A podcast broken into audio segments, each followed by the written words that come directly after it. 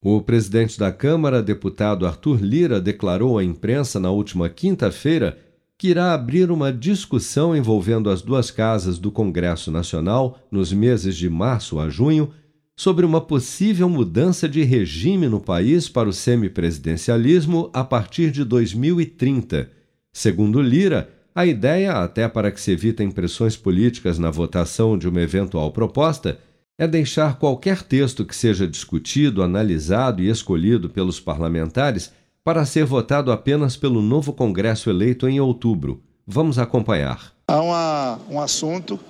que eu queria chamar a atenção de todos vocês que é uma discussão que a Câmara vai propor, vai tentar se unir ao Senado para que o Congresso faça, deve pegarmos os meses de março, abril, maio e junho, para discutirmos o semipresidencialismo sem nenhum tipo de pressão de votação, sem nenhum tipo de texto pronto e sem perspectiva, inclusive, de votação antes da eleição, para que a gente possa deixar qualquer texto que seja discutido e analisado e escolhido pelos parlamentares para ser votado, inclusive com um Congresso novo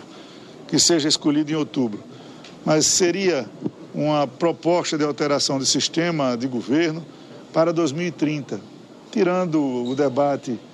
dessa eleição, tirando o debate de 26, não fulanizando a discussão e fazendo um debate de alto nível no contraturno dos trabalhos da Câmara dos Deputados. No semipresidencialismo, sistema de governo atualmente adotado em diversos países como Portugal e França, a figura de um presidente da República escolhido por eleições diretas fica mantida, mas é criado o posto de primeiro-ministro, indicado pelo presidente eleito e aprovado pelo Congresso Nacional, que passa a partilhar as atribuições governamentais com o presidente da República.